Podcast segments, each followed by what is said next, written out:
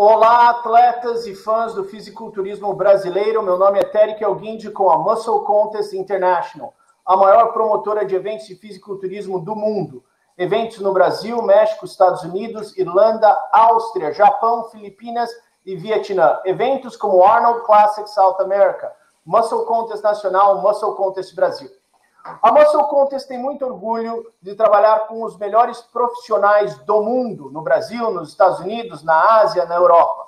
Hoje, nós temos o que a gente chama de consensus total.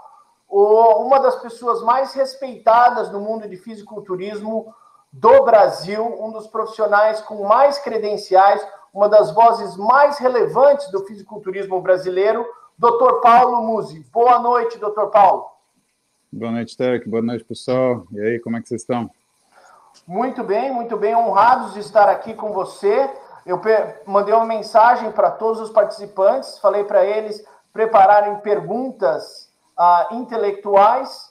Todos eles estão preparados. O Leandro Oste está preparado. Boa noite, Leandro Oste, que agora é pai. Muita responsabilidade. Parabéns por ser, se tornar pai esse último final de semana.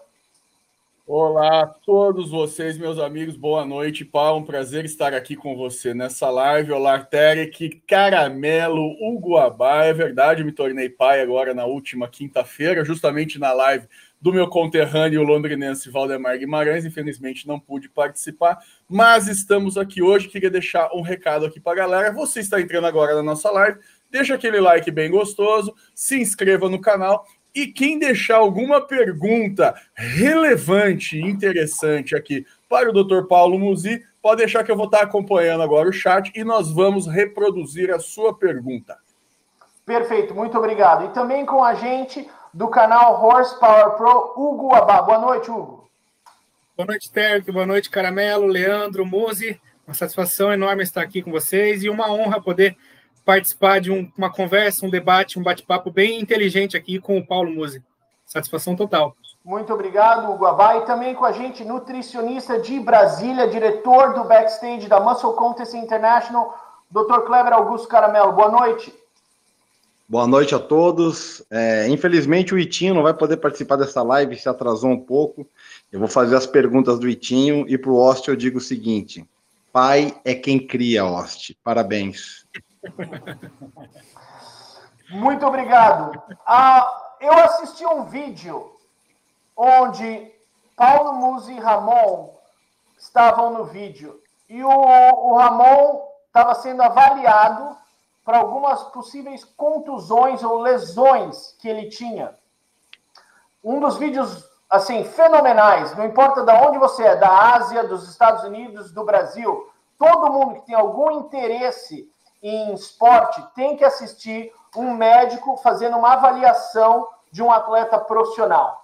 E durante esse vídeo, eu estava vendo que você estava avaliando o físico dele e, baseado na sua avaliação, você estava predeterminando o, o tipo de exercício que ele deveria fazer. E não, exercício concêntrico para melhorar a performance dele. Conta para mim, é, eu tenho muitas perguntas. Isso deve ser uma necessidade do atleta profissional, ter um médico fazendo um diagnóstico profissional para que ele saiba exatamente o tipo de treinamento que ele necessita para fazer e também para prevenir contusões. Estou correto ou incorreto? Absolutamente correto, Terry. É importante lembrar que assim, quando a gente fala de atleta, a gente fala de disciplinas que se misturam, de profissões que se misturam, né? dentre elas a medicina, fisioterapia, educação física, a nutrição, por que não terapia ocupacional, né? E a gente levanta a seguinte situação, né?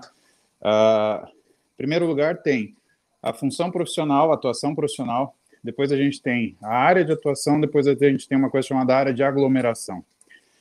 Quando você trabalha em multidisciplinaridade e não interdisciplinaridade. Né? Interdisciplinaridade é quando um profissional faz às vezes de outro profissional, tá? Multidisciplinaridade é quando os profissionais complementam a sua atuação, né? Mas quando você trabalha em multidisciplinaridade, a gente fala né, de trabalho uh, multidisciplinar e, portanto, a gente fala de área de aglomeração. Então, é, o que, que, é o meu sonho?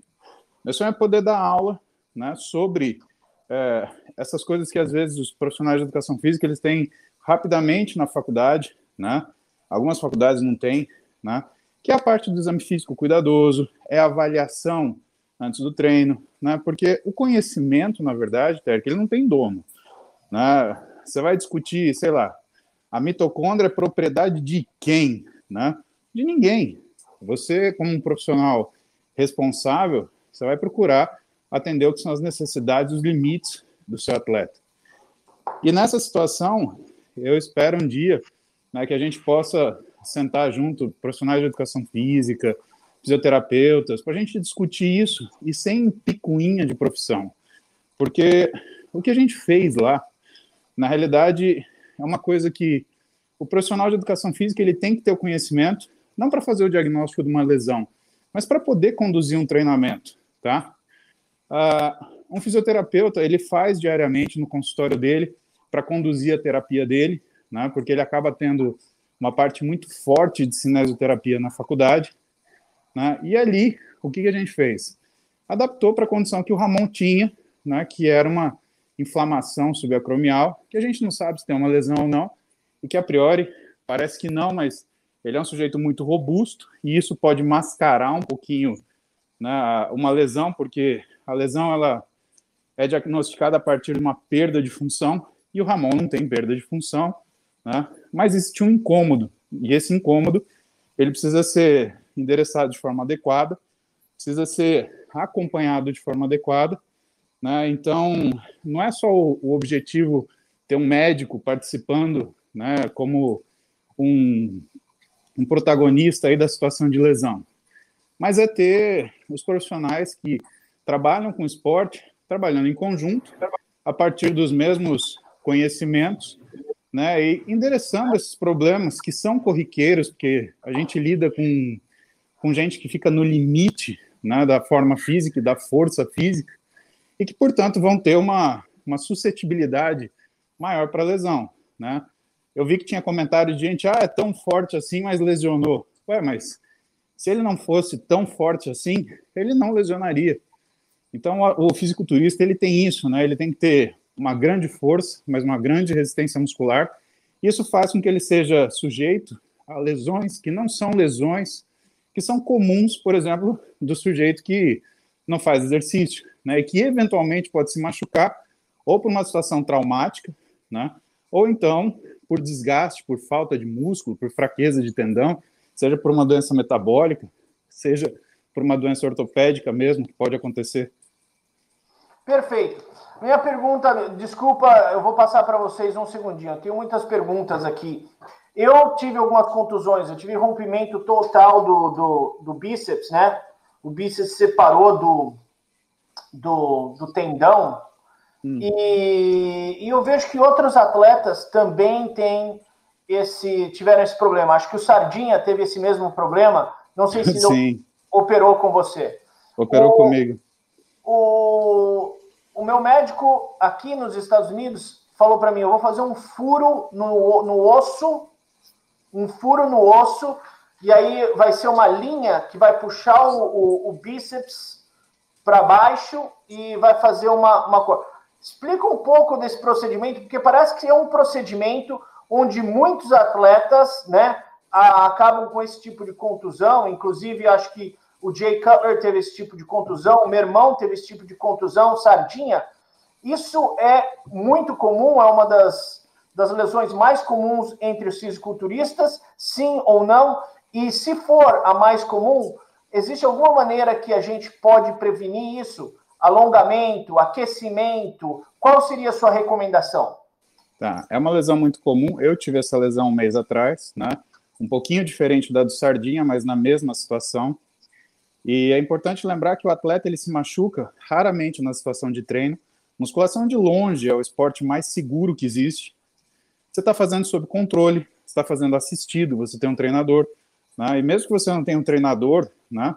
dificilmente você faz uma coisa que chegue na capacidade estrutural do nosso tendão, do nosso músculo. Mas uh, eu lembro isso porque as pessoas elas falam, poxa, mas essas pessoas elas treinam tanto e elas se machucam em situações comuns. Então, situações comuns, vírgula, né? O Sardinha estava pegando uma televisão de 60 quilos né, e fazendo um movimento que é a extensão do cotovelo associado à supinação em elevação lateral. É o movimento que mais arranca bíceps do lugar. E eu fui fazer o mesmo movimento, só que eu estava carregando uma bicicleta, essa bicicleta aqui, que pesa 80 quilos, né? E coisas que outras pessoas não se machucariam, porque simplesmente elas não conseguiriam fazer. Ah. Então, existe um risco inerente né, da musculação, igual você. Uma coisa é o carro de corrida, e olha eu comparando com um carro de novo, né? Correndo num circuito que tem um asfalto preparado, que tem uma largura de pista preparada. Outra coisa é você colocar esse carro de corrida, acelerar ele 300 por hora na marginal Tietê, né? Ou pior, numa rua do bairro. E o que aconteceu, tanto com o Sardinha quanto comigo, e que é o que acontece com a maioria dos atletas, que aconteceu com o Ivans Mira, né? É, foi justamente essa situação. Nós, expostos a situações corriqueiras, fazemos muito mais trabalho físico do que uma pessoa que não é uh, esportista. Enquanto precisariam talvez de dois ou três pessoas para carregar essa bicicleta do jeito que eu carreguei, eu sozinho carreguei. Só que quando aconteceu o acidente, quando a bicicleta ela prendeu no tapete do elevador, ela caiu inteira sobre a força sobre a minha mão. E o estímulo que você tem, o instinto, é de tentar segurar. Na hora que eu tentei segurar, eu rompi. Assim como o Sardinha foi segurar a televisão, imagina, tá segurando uma televisão aqui, né, de 60 quilos, então não é o peso da academia que você tem a pegada, que você tem a barra, que você tem ergonomia. É um negócio completamente fora de proporção, que não tem jeito nenhum para você segurar, né? E que você tenta dominar aquilo e que acaba se machucando. Nesse sentido, quando a gente fala de prevenção, significa, primeiro lugar, você é um atleta, então você não deve tentar fazer melhor as coisas corriqueiras que as pessoas fazem com auxílio. Essa é a primeira coisa. Né? É que eu também, eu não me vejo como um atleta, né, Terry? Eu me vejo como uma pessoa comum. Eu estava fazendo a mudança da minha casa, né? E aí faltou perspicácia. Eu falei assim, pô, eu devia pedir alguém me ajudar, né? Mas era domingo de manhã, eu queria fazer minha bike, todo dia eu faço uma hora de aeróbico. Hoje não deu para fazer de manhã, então estou fazendo aqui enquanto a gente bate papo. E assim, eu devia, nesse momento, ter me precavido. A outra coisa é em relação a treinamento, tá? Quando a gente fala de treinamento, qual é a forma mais comum de lesão de bíceps? Porque é o tendão mais lesionado, né? O bíceps, ele é um músculo que a gente solicita com capacidade mental, com maior facilidade porque ele é um movimento intuitivo, ele não é como o tríceps, né? Primeiro porque você não vê o seu tríceps contrair, mas você vê o seu bíceps contrair. Então, além do controle motor, você tem ainda a posição espacial que o teu cérebro cria quando você vê o seu braço movimentar. Então, isso já te dá um risco maior, porque ele te faz, vai, se exceder nos movimentos que normalmente você faria. Uhum. E dentro do treinamento, tem alguns exercícios que são complicados, que não devem ser banidos, mas que você deve ter cuidado. Por exemplo, o mais comum de lesionar bíceps é o, o, o deadlift, né? O, o, como que a gente chama? Levantamento de peso morto? Levantamento terra. Isso, obrigado. Levantamento terra. O levantamento terra a gente faz com pegada mista, né? Lembra? Uma mão pronada e uma mão supinada. O que, que é o ideal? que você faça com as duas mãos pronadas. Por quê? Dessa forma, você protege o seu bíceps. Porque durante o deadlift, né, você está lidando com forças que um sujeito que é bem treinado, ele vai fazer 100, 140, 200, né, e atletas vão fazer acima de 200 quilos. E existe aquela tendência de quando você está com a mão supinada, você querer puxar o peso e dar aquela dobradinha para subir a barra. Aí, meu amigo, tem uma centena de vídeos na internet que mostram a lesão acontecendo aí. Quanto aos passos do treinamento, o que, que acontece? Eu acredito, Terk, que não exista uma formação que prepare qualquer profissional de forma integral para ser um treinador de bodybuilder. Pelo menos ainda, né? E na faculdade, quando eu, eu dei aula para educação física, eu dava aula para educação física na Uni Santana e na Ítalo Brasileira aqui em São Paulo. Eu via que o pessoal tinha musculação de toda a formação, de todos os, os anos de formação, durante três meses. E era uma formação que uh, eu podia discutir muito, porque eu via que quem dava a musculação estava mais preocupado com anatomia. Então, qual é o músculo que ativa? Qual é a inervação? Qual é a, a drenagem venosa? Qual é a irrigação arterial? Do que necessariamente com a cinesiologia, com a biomecânica. Fato que a gente comprova pelo encantamento que o pessoal tem sobre biomecânica na internet. Qualquer um fazendo exercício hoje no Instagram, ele é alvo de crítica. E aí o pessoal começa a desenhar setinha. Esse movimento é errado. Esse movimento é feio. Mas o movimento não tem que ser bonito. O movimento tem que ser eficiente. Se é eficiente para o treino de força, é porque existe técnica de levantamento. Se é eficiente para musculação, é que, que existe técnica de manutenção do tempo sob tensão. E essas coisas, elas não são, no meu ver, ou pelo menos não eram, né? A gente está falando de 2008, 2009. Pô, tem mais de 10 anos isso, né? Não eram coisas que os, os profissionais de educação física eles tinham de forma ampla na, na, na graduação e que para a gente, olhando nessa situação, é um ponto falho, porque o grande, a grande esponja de trabalho do profissional de educação física é a sala de peso, é a academia hoje, né? Então, ele não vira personal trainer do dia para a noite. Ele trabalha em sala de peso, né? E na sala de peso ele tem um aprendizado do que é a experiência da profissão dele. E aí sim, a partir disso, ele entende a importância do trabalho de flexibilidade, da liberação miofacial, do aquecimento bem feito, da, da forma de fazer o movimento com consistência de contração, do uso da amplitude da articulação para fazer um movimento mais aproveitável. E isso, claro, culmina não só com o sucesso do atleta, quanto ao nível de lesão que ele tem. Ah. E hoje, se você for ver na na atualidade, o que a gente tem é uma série de atletas veteranos que tem uma série de lesões, justamente porque no início dos seus períodos de treino, eles treinavam não de forma errada, porque eu, eu acho que é muito pesado você falar errado e é um radicalismo. E todo radicalismo é errado, né? Mas eles não treinavam de forma adequada e consonante com aquilo que era o objetivo deles. Né? E eu acho que isso tem diminuído. Eu acho que o papel da mídia nisso, né, principalmente a mídia especializada, que você traz para gente, que o pessoal traz para gente, é justamente chamar atenção para isso. Olha, presta atenção que não é igual, tá? Não é de qualquer jeito, e principalmente não é em qualquer lugar e de qualquer forma. Exato, exato. É, eu, coincidentemente, o meu irmão, que foi fisiculturista profissional, ganhou o Mr. USA duas vezes. Uh, nunca teve uma contusão grave, treinou pesado, mas treinou com consciência. Eu e ele carregando um sofá, foi quando ele teve rompimento do bíceps dele. Tá vendo? Então, eu falei para eu falei, cara, você é fisiculturista por 20 anos, ganha campeonato e aí você se machuca carregando um sofá. Sim. Então, é, é, né, uma, não, é, não é coincidência isso, é, é o atleta que está tão confiante que ele pode fazer essas essas ações em casa, né? E aí ele se contunde. Uma das coisas que agora, né, fazer o, o levantamento terra com supinado também reduz a, a, a possibilidade de contusões. E também, né, aquecimento, você mencionou a, a maiofacial, né? Foi a segunda uhum. coisa que você mencionou. Né? Liberação né? miofacial. É. Leandro Ossi, você é professor de educação física. Você está fazendo isso ou você não está fazendo nada disso? Estou fazendo nada disso. então você está né? então você tá virando estrela da internet. Na verdade, eu, sou, eu, eu, dei uma pausa agora, né? Eu me dei férias da academia, e, mas eu devo voltar em breve. Eu sempre faço isso, é normal.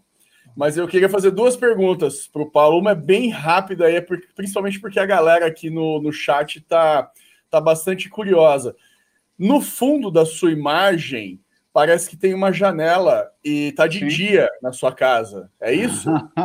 não, não, tem uma janela, porque eu tô na, eu tô na varanda da minha casa. E não, acho que é a iluminação aqui que tá, tá ah, então refletindo e tá dando esse. A galera tava acusando isso de ser uma live gravada. Mas live gravada não é live, então, né? Não, eu já tive no Japão, né? Mas com certeza hoje não é o caso, meu caro.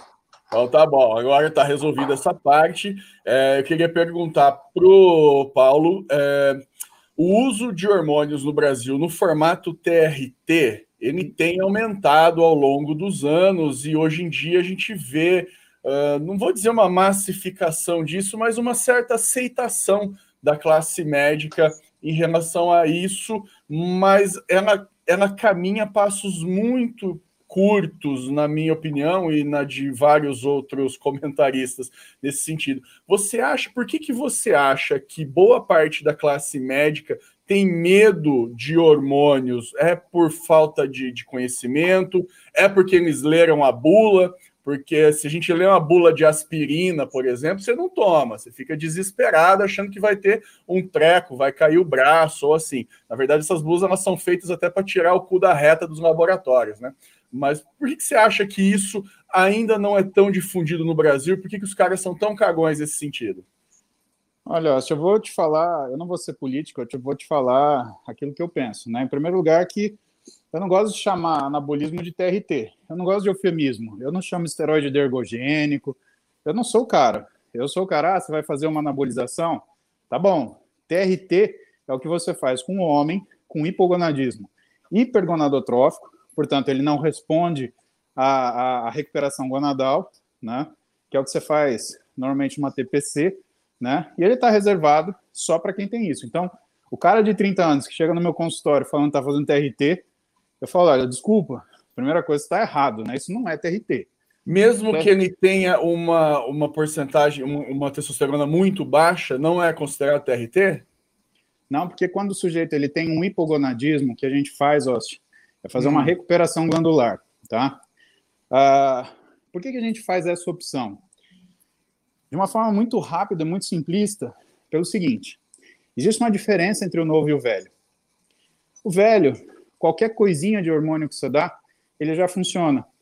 E como ele tem um físico, uma bioquímica já bem mastigada, uma dose maior, uma dose menor, uma flutuação hormonal, ela não vai ser tão percebida. Eu tinha um Fiat 147. Esse Fiat 147, Ost, ele passava em buraco, ele entrava em valeta, e, meu, parecia que ele ia desmontar. Ia seguir adiante, que nem um trator. Adorava esse carro. Aliás, desfazer dele foi muito difícil, e hoje eu estou procurando um igualzinho, amarelo, para eu comprar de volta, porque eu tenho uma ligação emocional com esse carro.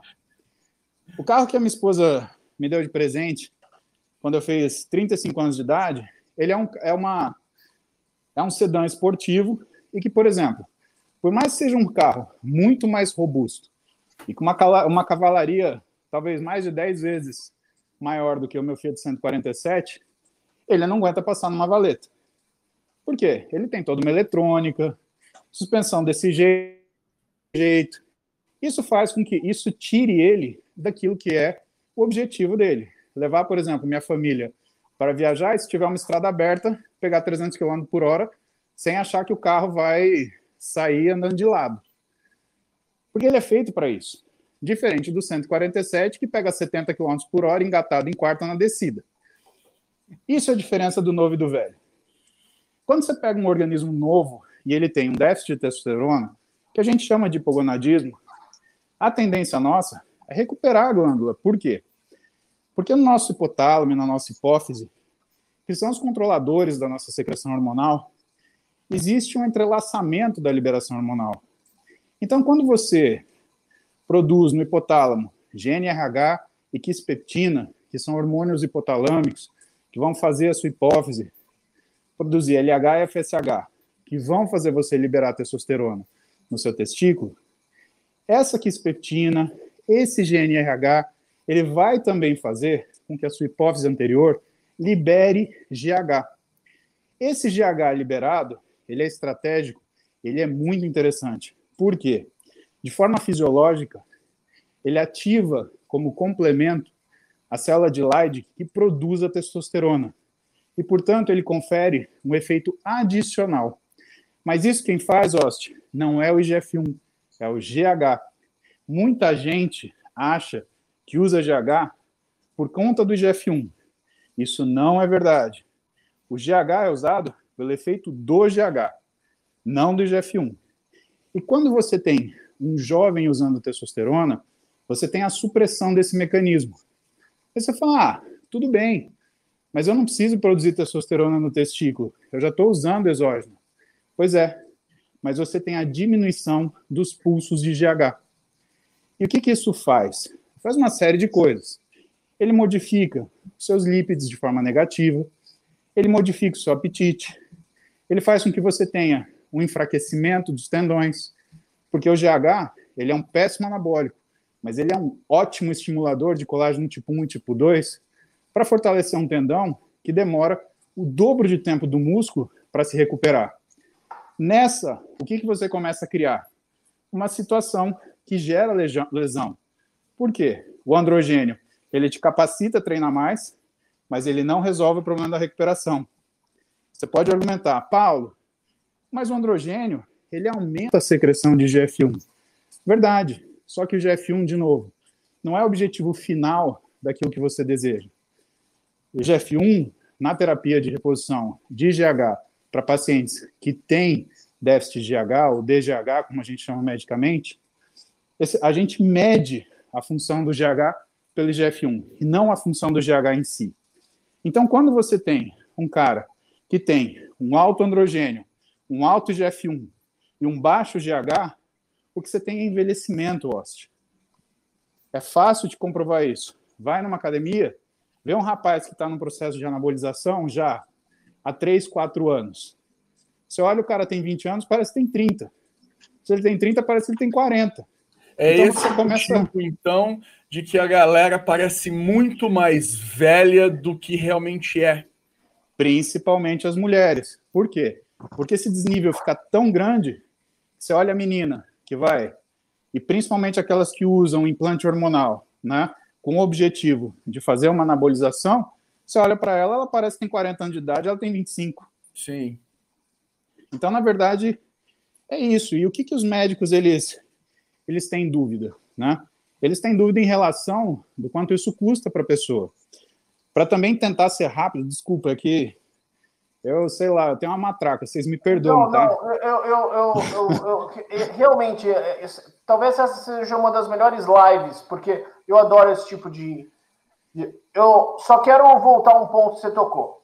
Me interrompe quando você quiser. O, o atleta está querendo fazer um tipo de anabolismo, aumentando a testosterona dele. Ele é um atleta jovem, de 20 anos. Uhum. E isso no, no final das contas, vai reduzir o hormônio de crescimento, o GH dele, Sim. e vai aumentar as possibilidades dele de ter lesões, correto? Sim, porque ele faz esse desequilíbrio androgênio e hormônio do crescimento, e isso piora a condição do tendão, né?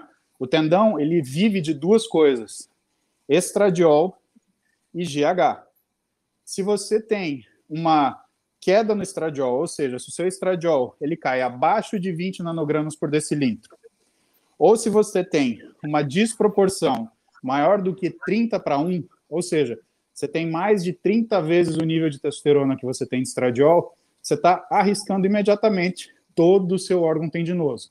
Então você pode lesar bíceps, quadríceps, o que for. E com relação às mulheres, desculpa, Hugo, só um com relação, você mencionou que as mulheres é, têm um efeito muito maior, o, o, esse processo. Sim. As mulheres, na, nas mulheres que elas envelhecem mais, especialmente no rosto. Sim. Correto? Ah, Sim. Por que que, como que afeta as mulheres mais? Porque, em primeiro lugar, a mulher ela tem um nível de androgênio muito mais baixo. Né?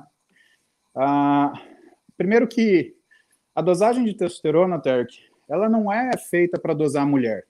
Né? Ela é feita para dosar homem. Por que, que isso? Por que, que isso é? Eu vou te explicar por que, que isso é assim, tá? Imagina que você está acompanhando a reforma da sua casa e você encomendou lajotas, ou mais que você encomendou, sei lá como é que chama esse piso aqui, mas placas de piso de um metro.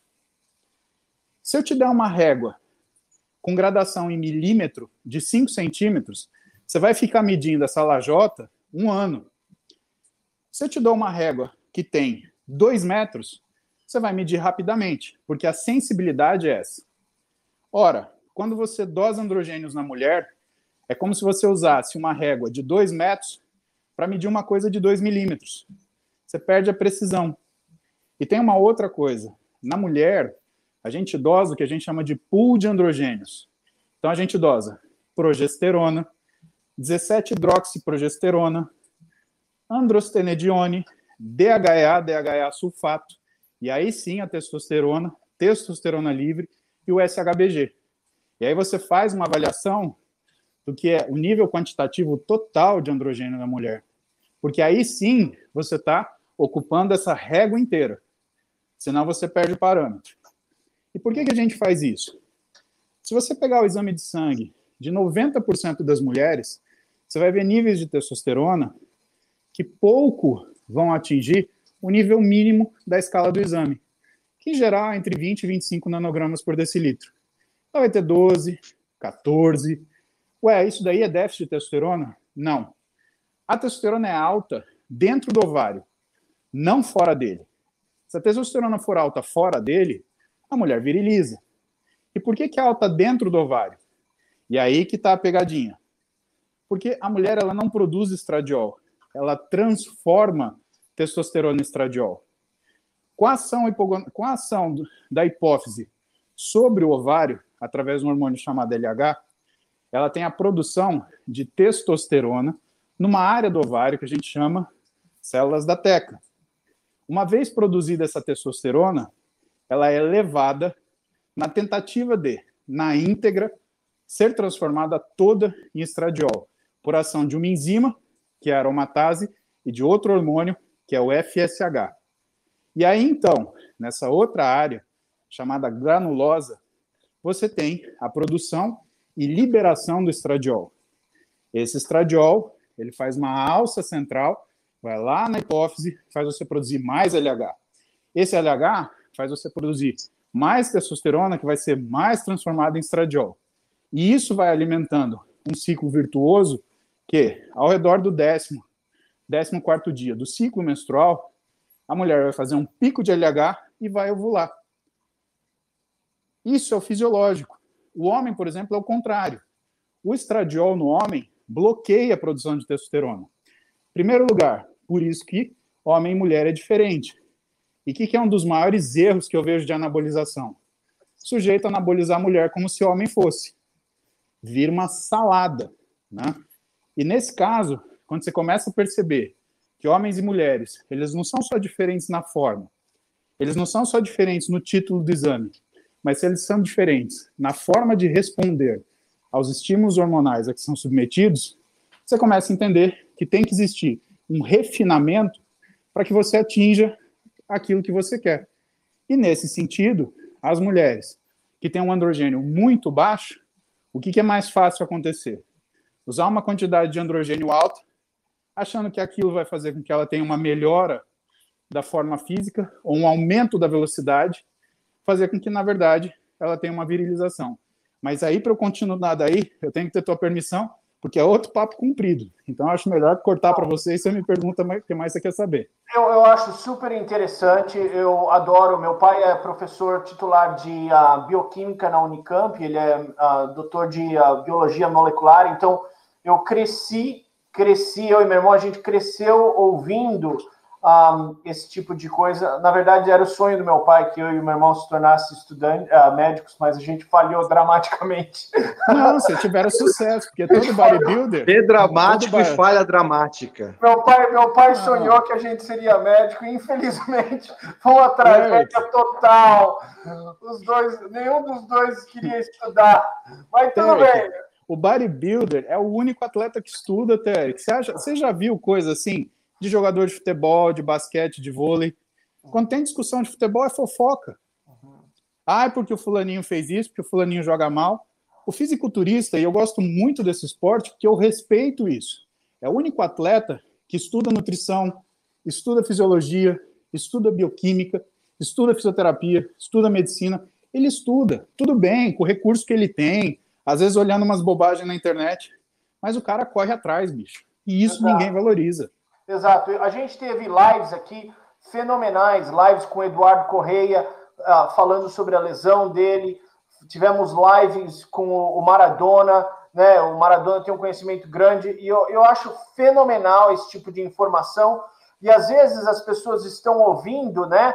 Você falar, e por exemplo, teve dois termos que eu não, eu não tenho conhecimento, mas, cara, pega essa live, o que você não entendeu, vai procurar, entendeu? Vai pesquisar, vai no Google e fala: olha, qual é esse termo que ele usou? E aprende.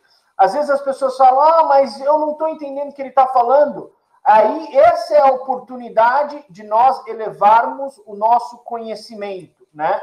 Eu vou assistir essa live de novo, porque eu quero entender esse processo que você falou sobre o, a, a, o, o nível da mulher sendo completamente diferente do homem, e eu quero entender esse processo. Então, eu volto, eu revisito essa live de novo para eu aprender mais, e o que eu não entender, eu pesquiso mais. Então, uma grande oportunidade para todo mundo para aprender, para elevar o conhecimento. Nós não seremos médicos, mas nós podemos sempre aprender dos médicos. Hugo Abá, sua próxima pergunta para o doutor Paulo Musi. Só para complementar o que você falou, desculpa, algum segundinho. Ah, né? é, é, o que eu te falei, livro, aliás, conhecimento é livre, né?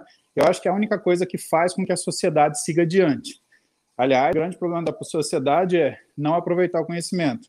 A dica para você, se você quiser estudar a fundo nesse assunto, o melhor livro editado no mundo é de um médico brasileiro, Dr. Alexandre Hall.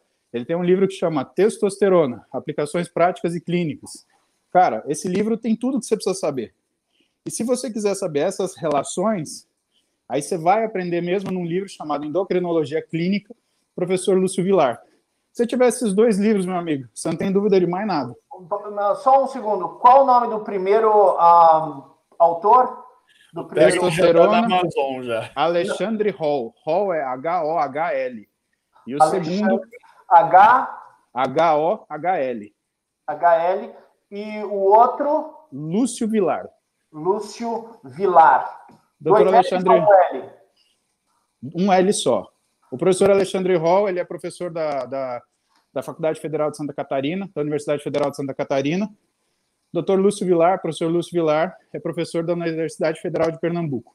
Não tem erro. Tem esses dois livros que, cara, você nunca mais vai ter dúvida. Nunca ninguém vai te passar uma conversa, porque tinha uma professorinha minha de bioquímica que ela falava: Filho, quando você quiser contar uma mentira para alguém, conta usando bioquímica, porque ninguém estuda essa porcaria e todo mundo acredita. Uhum. Fala, Hugo, desculpa. Ah. Imagina, Paulo, é, você só agrega mais. Paulo, sobre um pouco a respeito desse assunto, é, ano passado eu fiz a minha primeira preparação, hum. aí anabolizei, fiz o uso de hormônios, e muita gente me perguntou, após a competição, se eu fiz o meu filho Caio durante a preparação, porque ele nasceu no ano passado. E muita gente acha que não é possível isso acontecer, e a gente viu recentemente o Fabrício Moreira, no seu auge de forma física, anunciando que vai ser pai também. Eu queria saber se são raros esses casos de atleta de alto nível que consegue ainda ter a fertilidade normal, ou se é preciso que o atleta tenha total controle dos seus níveis hormonais. E uma segunda pergunta: uma pessoa que é totalmente descuidada no ciclo e conseguiu a, a façanha de zerar sua produção, uhum. futuramente ela, ele pode voltar a ter filho, a ser fértil, ou zerou uma vez, acabou a fábrica para o cara? Então vamos falar de TPC, Hugo. Então eu vou começar de trás para frente.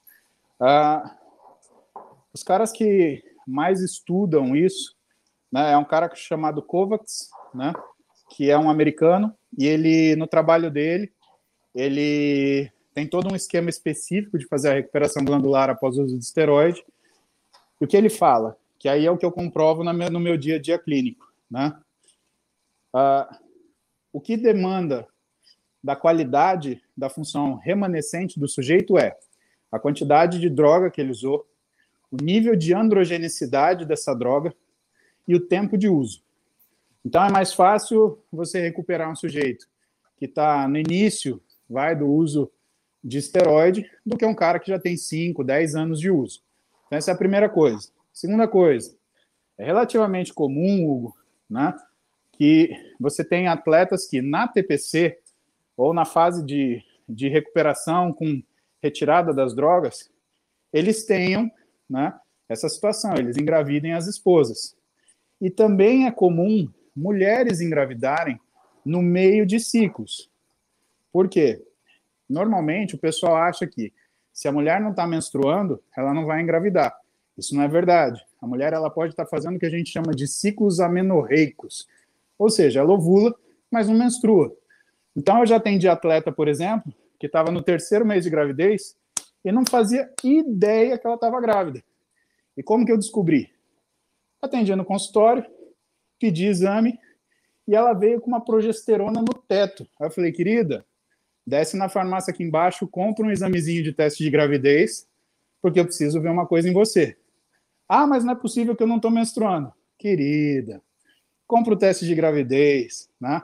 E as atletas de fitness em geral, como elas têm um controle muito bom da sua forma física, né? Aquelas engajadas no esporte mesmo, elas mantêm a qualidade física até o quarto, quinto mês de gravidez. Basta lembrar que no primeiro trimestre de gravidez, se a mulher tiver uma evolução fisiológica, ela praticamente não ganha peso. Então, tem muita gravidez passando batida. E o problema é o seguinte: se ela estiver usando esteroide, isso tem efeito no feto. Né? E os efeitos são imprevisíveis. Já o homem, né?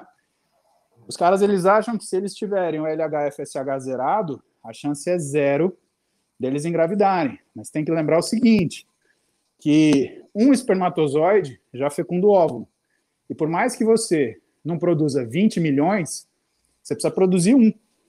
E se você produz um, meu amigo, você ainda é capaz de fazer alguma coisa. Né? Então, tem uma série de atletas que se mantém fazendo espermograma para saber qual é a situação dessa. Uns para entenderem o que está acontecendo com eles, outros porque eles buscam preservar essa função, porque eles têm ideia de ter filhos ainda no futuro. Perfeito, perfeito.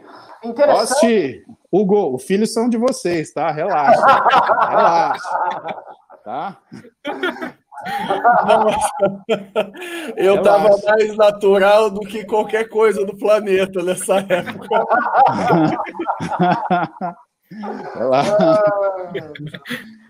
ah, Dr. Kleber Augusto Caramelo, sua próxima pergunta para o Dr. Paulo Musi.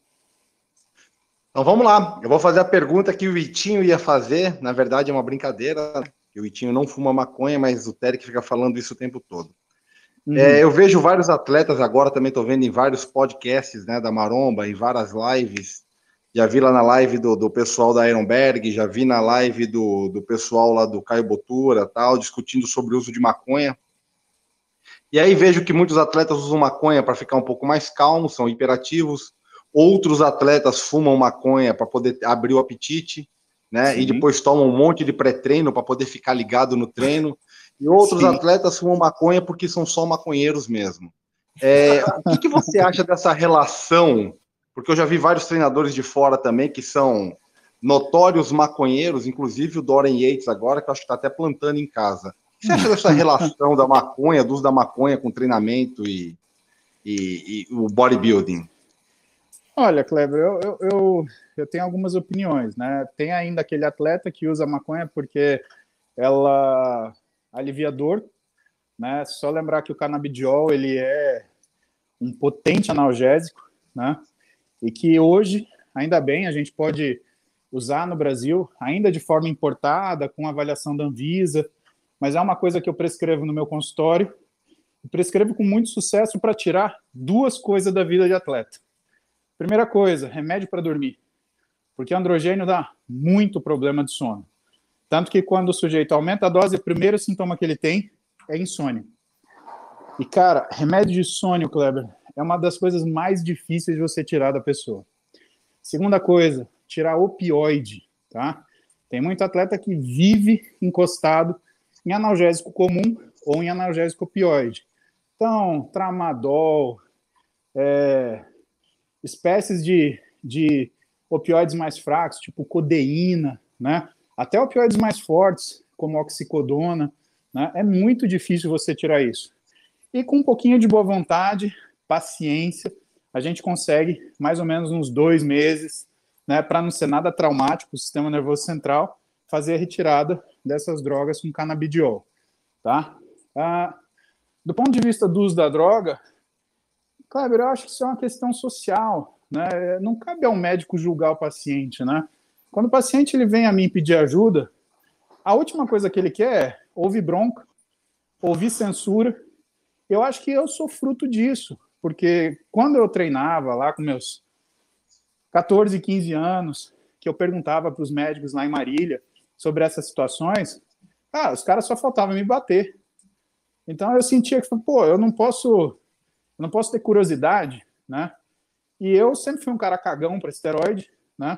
Mas tinha amigo meu que na época, como ele não tinha uma resposta satisfatória, ele ia ver por métodos próprios, né? Tem muito amigo meu que sobreviveu à adolescência, porque na verdade o cara tomou tanta coisa, mas na época a falsificação era pouca, que não aconteceu nada de mais grave.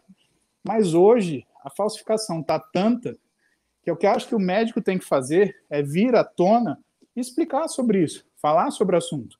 Pô, estamos vivendo na Idade Média agora, você não pode discutir o nome da rosa, você não pode dar risada lendo a Divina Comédia ou o Inferno de Dante. Né? Lembra que o livro proibido do filme Nome da Rosa era comédia. Né? Por quê? Porque era pecado rir. Né? E hoje parece que é pecado você mudar o seu físico. Né? E aí, é, eu te peço licença mais dois minutinhos, né? Que eu te explico por quê. Ninguém dava bola para musculação nos anos 2000, Kleber. Você é dessa época, você sabe disso. O máximo que as pessoas falavam era o seguinte: por que, que você faz isso? Que feio. Você está parecendo deformado. Mas ninguém julgava o seu caráter, ninguém falava que você era burro, ninguém falava que você era vagabundo, ninguém falava que isso não era esporte. Por quê? Porque nós não aparecíamos.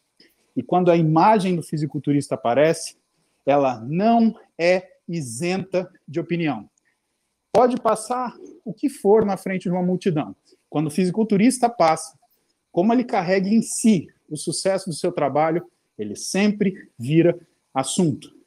Eu que não tenho um físico muito trabalhado, quando eu viajo, por exemplo, com as minhas filhas, com a minha esposa, é natural que no aeroporto na fila do passaporte, na fila do, do, do, do Airport Security, existem alguns olhares, alguns comentários. E a gente não está falando de gente simples. A gente está falando de gente que tem poder aquisitivo para fazer uma viagem internacional e que faz comentário. Então, eu, cara, eu não ligo. Eu sei que o ônus de ser quem eu sou é estar sujeito a julgamento. Então, para mim, se o cara quer julgar, se ele não quer, ele não está na minha pele, meu amigo. Só eu sei o bem que eu faço para mim. Mas a minha mulher e minhas filhas ficam puta da vida. Então elas olham para a pessoa feio, né? Eu falo, para, deixa. E a questão do físico, quer queira ou quer não, ela te traz uma notoriedade. Tanto que muito se confunde físico com credibilidade. Então você vê gente que tem físicos perfeitos, falando asneira atrás de asneira. E quando ele pede, quando alguém pede alguma justificativa, o cara se ofende e ele fala o quê? Não, mas eu faço em mim e em mim funciona. Ora, você então é a pesquisa do indivíduo só, né? A gente, todo mundo vai seguir o que você está fazendo e vai dar certo, né? A coisa degringola quando você vira para um cara desse e fala assim, tá bom, então assina aqui embaixo e toma responsabilidade pelo que você está me falando. Não, aí não, aí eu não quero. Se eu tiver que responder pelo que eu falo, eu não quero. Por isso que tem essa briga gigante entre blogueiro e profissional. O blogueiro fala o que quer, ou que ele tem interesse comercial nisso, ou porque ele quer te vender a forma dele, ou porque ele quer te vender um produto. E o profissional? E aí entra médico, nutricionista, treinador, né? Que são os mais comuns, né? Que estão na, na linha de frente do fisiculturismo os caras eles ficam sendo duvidados. é muito mais fácil você ver alguém usar o argumento de um sujeito que tem um físico trabalhado do que um profissional que trabalha com isso. Mesmo que esse profissional ele esteja inserido no meio. Exato. Um do, você tocou num assunto muito polêmico e eu quero trazer aqui. Eu, quando eu tenho alguma dúvida sobre algum assunto, eu vou na internet e eu tento pesquisar. Então, por exemplo, vamos supor que eu quero saber sobre o rompimento do meu bíceps, né? A, fisioterapia. Eu vou, bato ali, talvez assista um vídeo seu, um vídeo de um cara na Holanda, um vídeo de um cara no Japão, e eu pesquiso. Hoje em dia, nós temos um conflito muito grande, onde tem muita informação errada com relação à pandemia, com relação à, musculação, com relação a quase tudo. Hoje em dia, tem o que a gente fala aqui nos Estados Unidos, uh, complete deception. Você uhum. não sabe mais o que acreditar, né? Você não sabe mais o que acreditar. No mundo, no mundo de fisiculturismo, a gente vê que as pessoas às vezes gostam de fazer vídeos sensacionalistas sobre uh, anabolizantes, uh, vídeos né, mostrando físico, tudo, mas ninguém tem o interesse de pesquisar ou ler um livro falando da ciência e de tudo. Você vive nesse mundo onde você está sentado com pessoas que estão chegando no seu escritório com todos esses tipos de mitos, né? Esses mitos da internet. De todos os mitos que você já viu na internet, que você tenha a oportunidade de ouvir os seus clientes falando, Quais são, talvez, os, os dois, três mitos? Porque eu estava assistindo uma live sua com o Renan, você até ficou bravo. Você falou, meu, isso aí é uma bosta. Quem está falando isso é uma bosta. Conta para mim quais são os três maiores mitos completamente errados da internet que a gente ouve os supostos blogueiros filhos de Einstein falando na internet. Vou te falar os três principais. Primeiro, os antagônicos, né? Aqueles que são extremistas. Ah, o esteroide vai te matar. Mentira, não vai. Ah, esteroide não faz nada. Mentira, faz sim. Tá? Então, tudo tem um diabinho e um anjinho. Ele tem um lado bom e um lado ruim. A questão é que muita gente, o lado ruim não muda o que é a opinião dele sobre o assunto, né? Você gosta do fulano, né? Se o fulano falar uma coisa que está esquisita, você vai relevar. Agora, você não gosta de Beltrano. Se ele falar uma coisa certa, você vai relevar. E o terceiro mito é projeto 30 dias, projeto 45 dias, projeto 60 dias. dias. 12 dias, caramelo. Puta que pariu. Esse daí é o projeto precoce, né? Esse é o da, da, das revistas de das revistas de dieta que vende na gôndola do supermercado. Porra, aí é, aí é de matar. E assim, o fisiculturismo é uma coisa que acontece no tempo.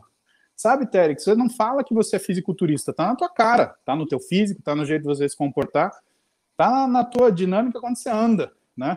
Isso é uma coisa visível. E quando a pessoa ela opta por ser negligente aos riscos, ou ao contrário, né? Ser extremamente preconceituosa, cara, você está fazendo um julgamento errado. Né? A gente tem uma série de aplicações médicas para esteroides, né? situações de perda de massa muscular aguda, situações pós-operatórias, situações de doenças infecto-contagiosas, doenças crônicas. Né? E se você cria né, uma aura de julgamento moral sobre um remédio, você está culpando e você está martirizando um grupo de pessoas que não tem nada a ver com isso. Tá? Isso é para falar dos extremos. E para falar do projeto 30 dias? Cara, vou te contar uma história. Eu estava no meu consultório e o meu público é um público mais velho, né? Acima dos 35 anos de idade, né? Um dos físicos mais bonitos que eu tenho no meu consultório é uma mulher que tem 64 anos de idade, Gisela Negrão. Só que eu cuido dela desde os 50. Então, é uma mulher que vive com 9,5% de gordura, né, pela avaliação de Faulkner, e que tem um físico belíssimo e perfeito, que sempre se cuidou. Só que aí o que, que acontece? O pai e a mãe tomam suplemento, faz dieta, e ele tem aquele filho de 15 anos, né, que começa a entrar na academia. O que é a primeira coisa que o moleque faz? Vai lá e estoura o suplemento do pai e da mãe. O que, que esse pai e mãe faz? Quando é meu paciente? Traz o moleque lá para dar uma direção para ele. Ó, oh, filho, começa direito que você vai ter resultado rápido. Só que o moleque acha que ele vai virar o Schwarzenegger na semana seguinte. Mas vamos lá. Por que, que eu estou te dizendo isso? Numa ocasião, pai e mãe trouxeram um moleque de 15 anos. E aí eu virei para ele e falei: tá, eu quero entender qual é o seu objetivo. Esse moleque vira para mim e fala assim: cara, não quero ficar muito grande, quero ficar tipo igual você, assim tá bom. aí eu já falei: ah, moleque. Aí ele me manda, e aí eu pergunto para ele: até quando, filho? Hum. Ah, até outubro. A gente estava em setembro. Eu só não joguei esse moleque pela janela porque o pai e a mãe dele eram meus pacientes há muito tempo. Mas essa, esse ilusório, esse imaginário, né, de que o cara ele vai em quatro semanas ficar gigante, que ele vai fazer um ciclo de seis semanas e ficar gigante, isso tem que acabar. Isso está arregaçando o fisiculturismo.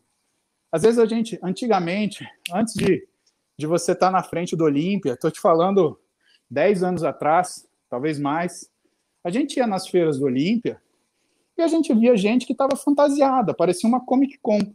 Uma pessoa com um físico horrível, visivelmente deformada de droga e óleo, pintada como se fosse competir. E eu falo assim, meu Deus, né? Da, da onde vem essa pessoa? E numas últimas vezes que eu fui no Mister Olímpia, aí a gente está falando 2013, 2014, eu vi uma banquinha de médico. E é esquisito isso, porque no Brasil a gente não tem isso, né? O, o marketing médico é uma coisa extremamente sutil, né? E lá tinha uma banquinha de médico oferecendo, né, um processo de anabolização, mas com aquele eufemismo de ser uma TRT, né? Que já começou errado no meu ver, né?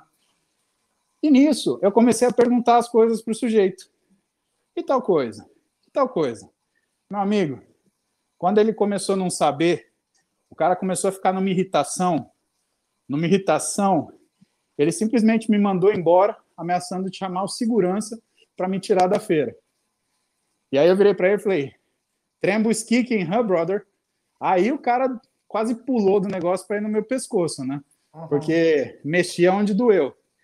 Então, essas coisas, bicho, eu acho que elas estragam o esporte, porque ela dá a falsa noção para a pessoa daquilo que acontece, ela não dá a realidade da dureza. Né? Eu acho que a gente tem que ser transparente. Cara, esse atleta é duro. Você tem que se empenhar, senão você vai ser ridículo. Né? Você vê o cara, ele tá cheio de esteroide, obeso, aí ele fala para você, ah, eu tô em off. Meu amigo, você tá em never. Né? Nunca! Que, que brincadeira é essa, meu cara? Né? Então, eu, sei lá, eu sou dessa opinião, eu tenho minha. Me reservo o direito, depois desses 30 anos treinando de pensar desse jeito, cara. Não, não, eu concordo plenamente com você. Agora, hoje em dia nós temos uma, uma, uma geração imediata, onde todo mundo quer a recompensa, né? E não só isso no fisiculturismo. No jiu-jitsu, eu estava falando com, a, acho que foi com o Camões, hoje a galera pergunta, né, quanto tempo demora para você ser faixa preta. Porra! Se eu tivesse perguntado isso no primeiro dia que eu entrei na academia, eu teria sido linchado. Linchado. Lógico, lógico. Em 1990, se você entrasse na academia e perguntasse quanto tempo demora para ser a faixa preta, mas hoje em dia essa é a pergunta principal de todo mundo. Por quê? Eles querem ser faixa preta com três meses, finalizar todo mundo e ter a glória no Instagram. Leandro Ossi, sua próxima pergunta para o Dr. Paulo Musi. Vou fazer essa pergunta aqui que me foi enviada pelo instrutor da minha academia, Bruno Fragnan. Paulo, ele... por favor, tá, Osti? Eu Você... gosto do meu primeiro nome. tá, tá bom. É, ele quer saber que você avaliou recentemente tanto o Júlio Balestrin quanto o Ramon. Ele queria saber o que, que você, na sua opinião, acha que o Ramon tem que fazer para superar a maturidade do Julião e o que, que o Julião tem que fazer para ganhar daquelas belas poses que o Ramon faz. Então tá bom. Primeira coisa, eu não aceleraria a maturidade do Ramon, jamais. Ele tem uma coisa que os atletas jovens têm que chama roundness. E aí o Terek pode falar desse aspecto mais do que eu. E se você acelerar a maturidade muscular, você faz isso de dois jeitos: ou excesso de androgênio, ou uso de hormônio tiroidiano. Esse cara ele até aumenta a densidade, mas o que que acontece? Você bloqueia o desenvolvimento. Tá cheio de cara que você vê por aí que travou no físico e não consegue apresentar uma coisa nova no ano seguinte. E o que que acontece, Oste? Esse cara vai ficando para trás. Por quê? Porque gente que teve paciência entrou com um físico com mais densidade e mais roundness, porque ele preservou esse roundness da juventude. Então, o Ramon ele tem que ser campeão na idade certa. Hoje, eu acho que ele já tem um físico sensacional e vai ser um problema gigantesco, porque o juiz ele vai ter que comparar laranja com banana, meu amigo. De um lado você vai ter um cara que tem uma densidade, um músculo pétreo, que é o Júlio Balestrin. Do outro, você vai ter um moleque que tem um músculo arredondado, que é a coisa mais bonita que a gente já viu. Um exemplo que eu te dou, né? E tomara que essa pessoa não fique chateada comigo. Mas o físico mais bonito para mim não é de um homem, não, é de uma mulher. Juliana Malacarne. Quem conhece ela pessoalmente e que já viu o físico dela ao vivo, sabe do que eu estou falando. Normalmente, quando a gente vê um atleta pronto para subir no palco, ele está depletado, o músculo está judiado por causa da desidratação. Só que quando você pinta e joga luz, parece um Hércules, com uma coisa hercúlea. A Juliana, meu amigo, juro por Deus, se eu tivesse as proporções dela com o comprimento dos músculos, o roundness dos músculos que aquela mulher tem com 42 anos de idade, na época que eu, que eu vi ela assim, 43, cara, eu tava feliz. Ela tem uma musculatura maravilhosa. O físico que eu queria ter em relação a estes atributos, para mim a Juliana é imbatível, cara. Sabe? Aquela panturrilha alongada, né? Aquela, aquele ventre do gêmeo que quase toca o calcânio. Cara, é impressionante, ela é impressionante. Do calcanhar até o trapézio dela, né? E assim, na época, conversando com o exatamente. Na época, esse foi do último Olímpia dela, eu conheço por causa do biquíni, que ela também ganhou. Na época eu cheguei a conversar com o, com o dono da Bevis Jean, que eu esqueci o nome dele, que é muito difícil. Steve me ajuda. Steve Weinberger. Steve Weinberger. E aí, ele virou para mim assim, espontaneamente, eu não perguntei. Ele virou e falou assim: a Juliana vai ganhar quantos Olímpias ela quiser. Porque realmente, cara, não dá. As outras competidoras nesse Olímpia ficaram tão alucinadas para chegar nela que eu acho que elas devem ter lambido até urânio. Só que quando você pisa na, na, na bola do androgênio, o que, que acontece? As musculaturas que são eminentemente estrogênicas, elas têm um fade-in. Então, o que, que você via né, nas outras competidoras? Cara, eu não sei se você sabe, no interior a gente tinha um supermercado chamava Pastorinho. E quando a gente comprava carne moída, vinha num saquinho, molinho, ficava penduradinho. E a bunda das meninas parecia um saquinho de carne moída do pastorinho, bicho. Uma coisa horrível. Então, meu amigo, às vezes até você via um bíceps, um dorsal, mas o membro inferior era de chorar. E eu lembro o Steve falando isso, e aí o que, que eu entendo? Eu entendo desses atributos físicos no geral. Para o Júlio, você conquistar roundness depois que você tem uma maturidade muscular, o que, que é difícil? O nível de estresse que você já submeteu esse músculo. Então, inevitavelmente, você tem que sacrificar um pouquinho de densidade para ter um roundness melhor. E por que, que isso é difícil? Porque o treinamento para um fisiculturista do nível do Júlio, com a experiência dele, ou mesmo da Juliana, é uma questão de você acertar no bullseye. Se você olhar um alvo, né, você tem várias áreas até você ter a mosca, tá? Quanto mais você vai galgando espaço no que é o seu preparo físico, menos você pode errar. Até que chega uma hora, Ost, e você como treinador, Hugo também, Kleber, Derek, eu sabem disso. Eu sou, sou, né? eu sou o árbitro gordo. Você não tem crefe, Derek. Mas você... É, eu, eu expandi, mas assim, o fato de você ter experiência de observar isso, Derek, né? Então, quando vocês olham isso, vocês percebem que o cara pode errar muito pouquinho, porque ele já está no limite do limite. Então, uma coisa a mais, uma coisa a menos, botou mais sal, botou menos sal, cara, o cara estraga a preparação de um ano. E aí que a coisa fica complicada. Portanto, eu acho que o Júlio ele tem que explorar essa qualidade, que vai trazer uma distinção para ele, e o Ramon tem que explorar dele. É melhor eles apostarem e ser 100% aquilo que todo mundo é 80%, do que eles quererem ser 50% aquilo que eles são 20% e não se diferenciarem de ninguém. Ótimo. Porque hoje, o que, que a gente observa? Cada vez os atletas estão mais parecidos no line-up. Cara, competição de biquíni para mim é um incógnito.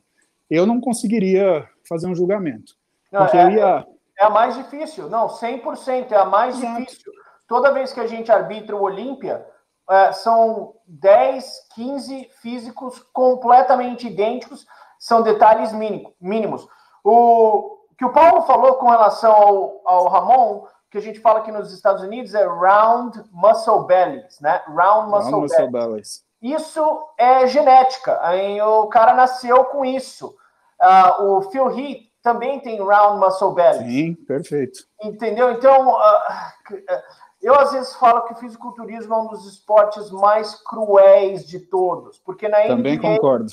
Na NBA, você pode ser um cara mais baixo. Tem alguns caras que jogam na NBA, entendeu? E fisiculturismo, especialmente o fisiculturismo profissional, do Mr. Olímpia. Agora a gente vai ter o show de Classic Physique Júlio Balestrin, com Ramon, com Zancanelli.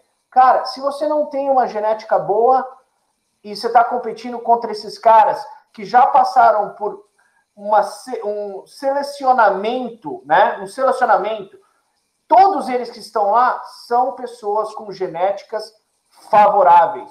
O que o Ramon tem, que o Paulo falou, é round muscle bellies é, uma vez a cada 10 anos você pega um cara desses. E agora é como ele falou: não apresse o processo, entendeu? Não apresse o processo, seja cuidadoso. Será uma batalha grande, mas o, o, o Ramon, talvez daqui 5, 6 anos, a gente vai ver o, o, o pico dele, né?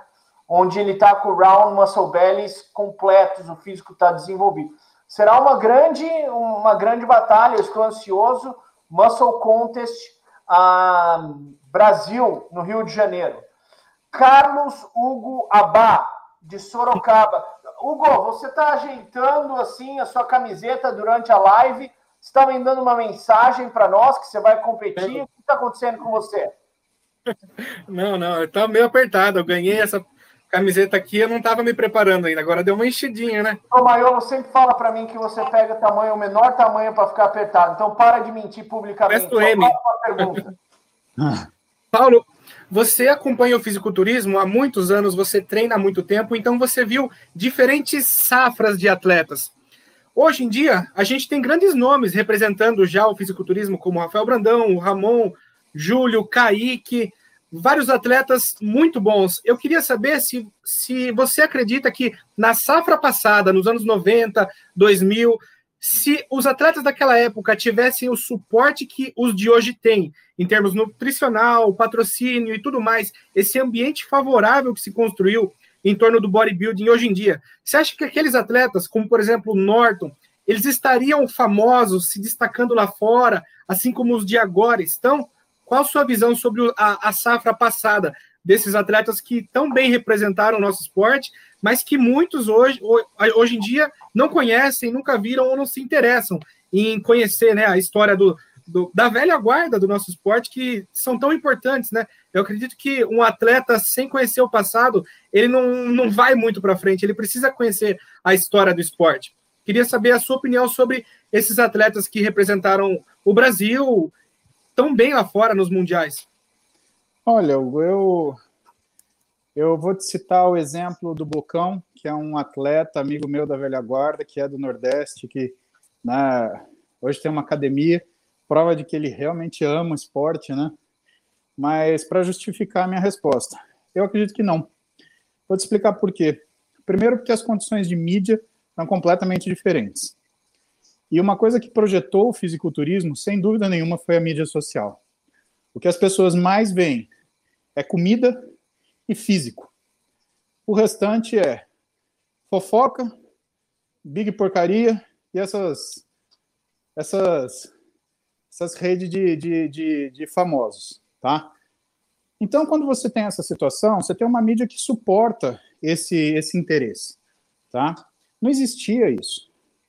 E eu acho que não tem diferença pelo seguinte, o nível de esforço era o mesmo. Se o nível de esforço não fosse maior. O que, que eu citei o exemplo do Bocão? O Bocão, ele conta que na época que ele foi, uma época ele foi competir na Argentina, e os argentinos, eles estavam com físicos maravilhosos, porque eles tinham a noção de dieta melhor do que os brasileiros. E o que, que o Bocão me contou que ele fazia? Ele falou, Paulo, eu ficava em jejum. Eu falei, como é que é? Eu ficava em jejum. Eu ficava em jejum mais ou menos aí uma semana comendo, né, tomando café da manhã e ficando em jejum. E era isso, ponto final. Eu falei, cara, aí a gente volta para o que é a definição do Tarek, que é um esporte né, extremamente elitista do ponto de vista genético. Quem consegue ficar em jejum dois dias e manter o pump do físico? O Bocão ele conseguia se preparar em jejum, cara.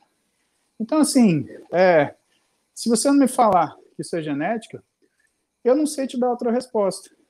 Então, a questão de fama, projeção internacional, ela não depende só do atleta, sabe?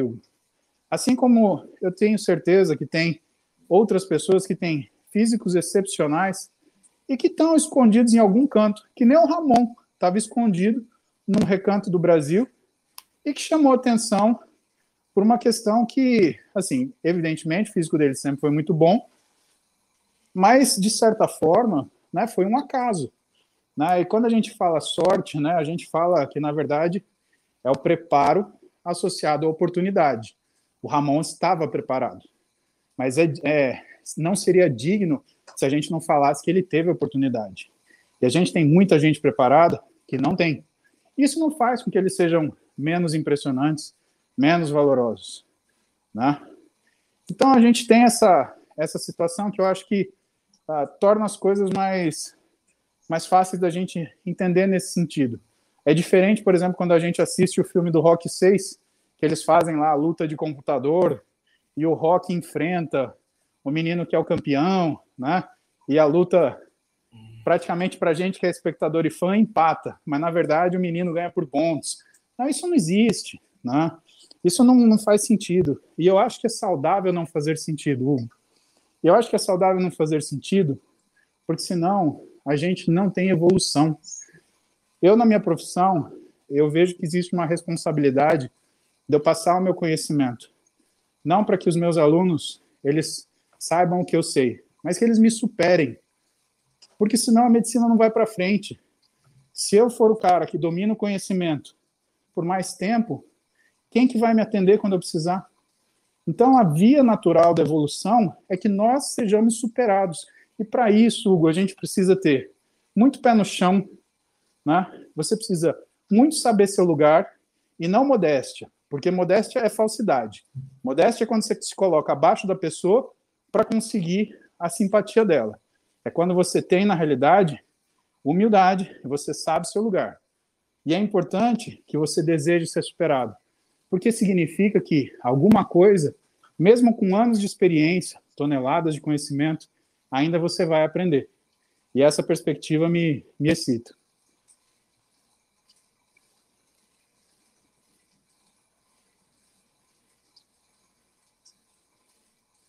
Tag, que está desligado.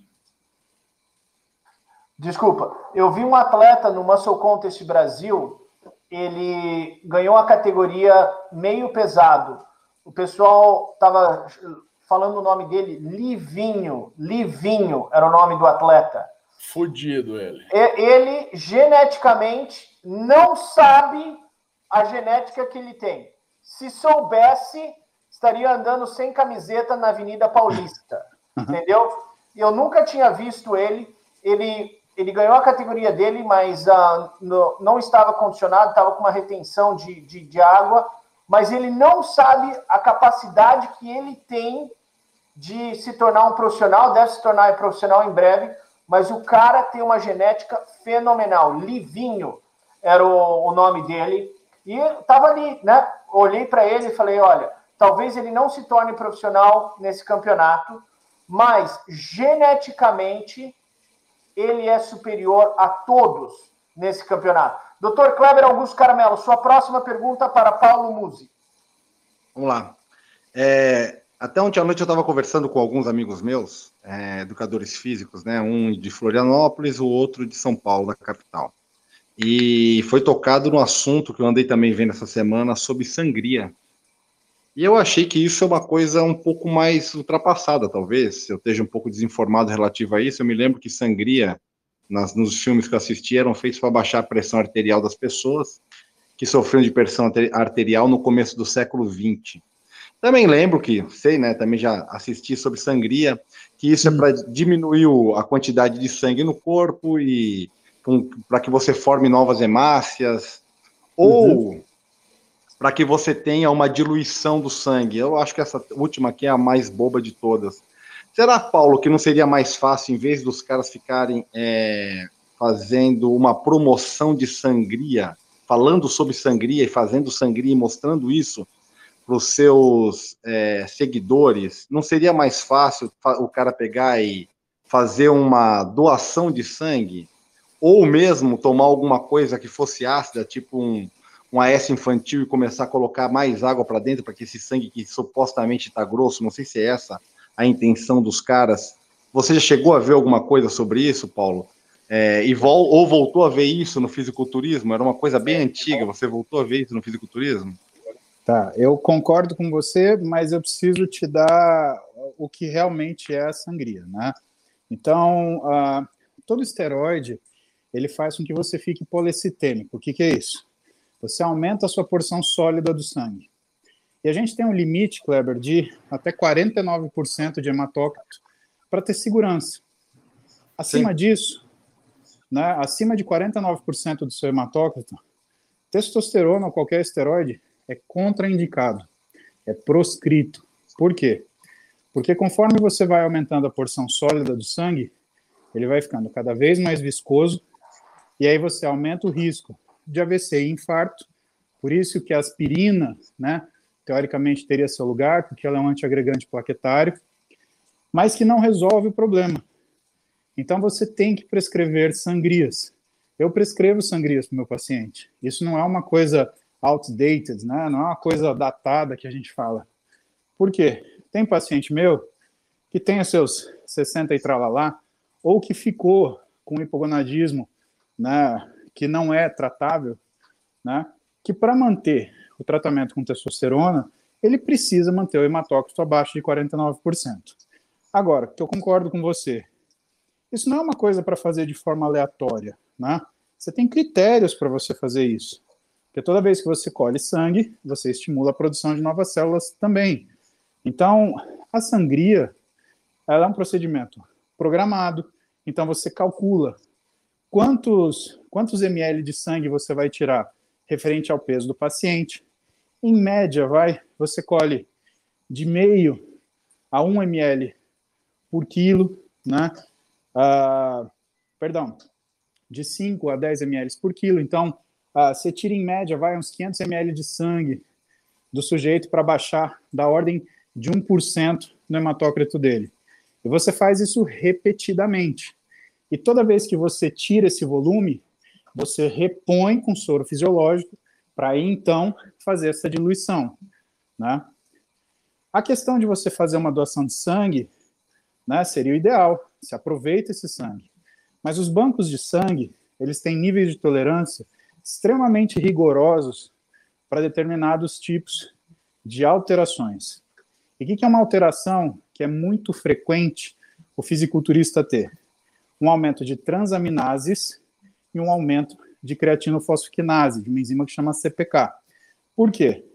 Porque as transaminases, que são do fígado e do músculo, elas são muito aumentadas no sujeito que faz musculação, normalmente por conta das transaminases musculares. E quando um banco de sangue ele bate com um sujeito lá que tem uma TGP de 60, mas que faz sentido, né? O limite em geral ao redor de 40, 44, depende do laboratório. Mas faz sentido que ele está com 3 mil de CPK, por causa do estímulo físico, ele descarta esse sangue. Por que, que ele faz isso? Porque é mais barato ele descartar esse sangue do que ele testar, por exemplo, para uma doença viral, para saber se esse paciente, por exemplo, tem hepatite. Até que se prove o contrário, um sujeito que tem uma elevação de transaminase sem sintoma, ele pode ter uma hepatite viral, em geral, hepatite tipo B, porque ela cronifica em 85% das vezes. Portanto, ela é silenciosa durante décadas. E aí, quando você pega um sangue de um cara sem sintomas, do nada, com uma elevação de transaminase, você fala, opa, aí pode ter doença. E esse sangue é descartado. Então, nesse sentido, se faz necessária a sangria, porque você precisa fazer essa correção de hematócrito e, portanto, tirar essa pessoa desse risco, seja ela um atleta, seja ela um sujeito que está numa reposição hormonal que seja orientada medicamente, né?